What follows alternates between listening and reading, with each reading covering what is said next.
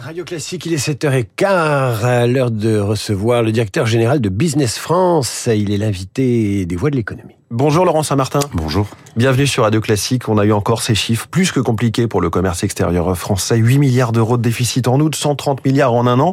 Je me dis qu'elle n'est pas facile votre tâche en tant que principal organe dédié à encourager les, les exportations françaises. C'est vrai que c'est un gros défi, mais il y a aussi euh, un chemin pour euh, résorber ce déficit commercial qui suit maintenant la France depuis euh, des décennies. D'abord, il nous faut produire chez nous si on veut exporter. Sinon, c'est la double peine. Vous n'exportez pas de produits et vous devez les importer. Et donc, évidemment, votre solde commercial s'en trouve déficitaire.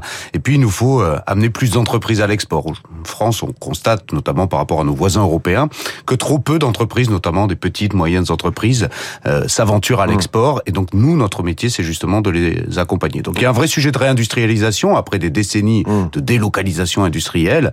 Euh, ça, c'est en cours. Et puis, il y a un vrai sujet d'acculturation à l'export dans notre pays. Et ces deux ingrédients majeurs euh, peuvent constituer la clé, la recette pour, bah, pour inverser cette tendance que vous citez. Effectivement, le, le gouvernement a mis 125 millions d'euros sur la table pour encourager les PME précisément à, à exporter. Vous parlez d'acculturation.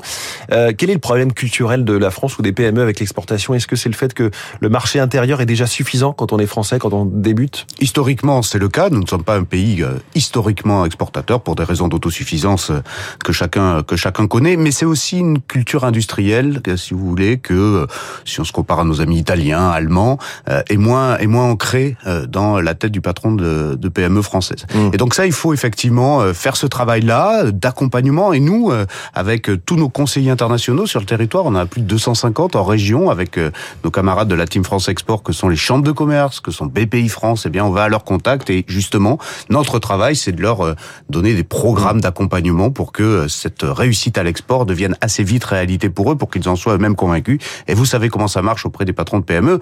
Quand vous en convainquez un, eh bien, en général, ça fait un peu effet boule de neige. Et donc, vous avez cette masse critique qui vous permet justement d'avoir beaucoup plus d'entreprises à l'export. Mais les mesures annoncées peuvent sembler un peu timides. On parle d'un soutien à l'embauche d'un jeune dédié à l'export. Il y a une aide pour encourager les entreprises à aller sur les salons. Le renforcement de la visibilité des produits français sur les grandes plateformes en ligne, euh, c'est pas spectaculaire. Alors, c'est très efficace. C'est exactement ce que demande le chef d'entreprise.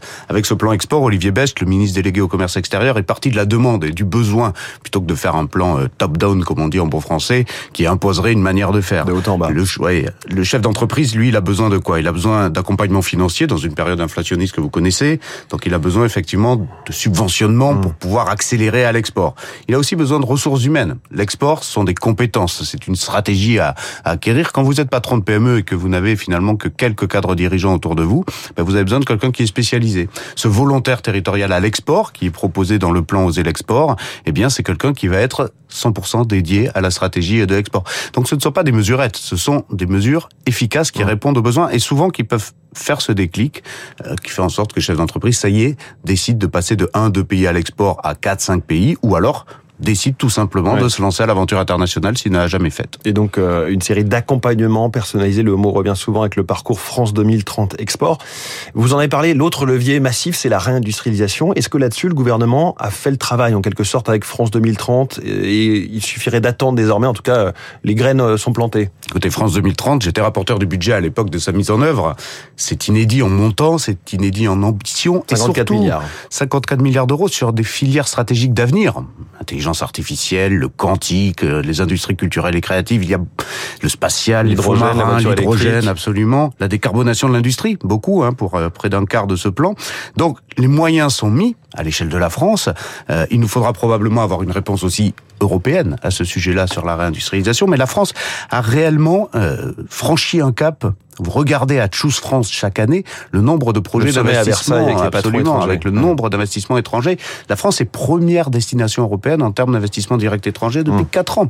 Et donc, est-ce qu'on ne se tire chose... pas continuellement des balles dans le pied quand on lit ce matin les propos du patron d'Air France KLM, Ben Smith, dans le journal L'Opinion, qui parle de cette nouvelle taxe euh, qui arrive dans le prochain budget sur les aéroports et les autoroutes et qui va, par effet de ricochet, peser plusieurs dizaines de millions d'euros, dit-il, sur les comptes d'Air France, alors que dans le même temps, euh, comme les petits aéroports ne sont pas concernés, son concurrent Ryanair, qui opère depuis Beauvais, lui, n'est pas touché. Ce qui est sûr, c'est que la baisse de la fiscalité, ça a un lien direct avec le gain de l'attractivité. Ça, on l'a démontré mmh. depuis 2017. On a baissé l'impôt sur les sociétés jusqu'à 25%. On a baissé les impôts de production. On a réduit le nombre de cotisations patronales. Donc, vous baissez la fiscalité sur les entreprises. Vous avez plus mmh. d'investissements étrangers dans notre pays. Donc effectivement, la, la, cohérence et la stabilité sur la, sur la fiscalité sont des gages euh, d'attractivité. Ça, j'en suis euh, convaincu. Après, la fiscalité écologique, c'est un débat aussi euh, qui est pertinent et, et beaucoup d'acteurs doivent y prendre leur part. Et c'est, je crois, ce que le gouvernement essaie de faire en, en l'espèce. Mais la lisibilité, la cohérence, c'est effectivement quelque chose de très important qu'on voulait attirer. Et pour revenir à votre question précédente, vous réindustrialisez davantage dans votre pays, c'est doublement gagnant. D'abord, vous recréez de l'emploi industriel, vous recréez plus d'usines. La France crée plus d'usines qu'elle n'en supprime, et la France crée plus d'emplois industriels qu'elle n'en supprime. Mmh. Regardez, ce n'est pas le cas de nos voisins européens. Donc il y a là vraiment quelque chose qui se passe de fondamental cette année, ces dernières années dans notre pays, et ça, ça sera aussi la clé de l'export. Il y a de la question du coût de l'énergie. Euh, on sait qu'en ce moment, c'est beaucoup moins cher hors d'Europe, aux États-Unis, en Asie. Comment on fait face, euh, notamment quand on sait qu'on a du mal, toutes les peines du monde, à s'entendre avec l'Allemagne sur la question des prix, euh, l'hydrogène, le nucléaire et tout ça? Effectivement, ce qui va se passer dans les prochains mois, prochaines années va être clé en, Europe là-dessus et donc en France à, à fortiori. Il y a le prix de l'énergie, la compétitivité liée euh, au sujet énergétique, qui est évidemment euh, une question très importante pour notre attractivité, et puis pour nos propres entreprises françaises, bien entendu. A aussi la question de la décarbonation de l'industrie, de, de l'énergie. Euh, les investisseurs internationaux regardent la France comme étant le pays le plus décarboné, justement sur cet approvisionnement énergétique, et c'est très important. Vous savez, les grands investisseurs mondiaux, quand ils regardent leur prochaine localisation, ils se posent la question de leur compétitivité, ils se posent aussi beaucoup la question de la transition écologique, et quels peuvent être aujourd'hui euh, les pays qui savent y répondre de façon euh, le plus structurelle possible. Et ça, la France là-dessus, elle est en avance, elle est en avance de face. Et avec France 2030, elle gagnera encore quelques mètres d'avance par mmh. rapport à ces autres pays. Donc le sujet de la compétitivité énergétique, évidemment, elle est au cœur, elle est au centre, et il faudra effectivement des réponses, pas que françaises, vous l'avez dit, il faudra une réponse européenne là-dessus.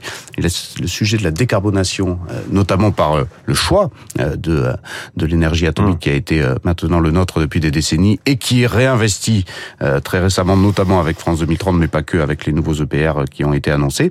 Eh bien, tout ça, c'est encore des gages de compétitivité pour la France. je, je le signale, tout récemment a été annoncé un programme d'accompagnement des métiers d'art à l'export.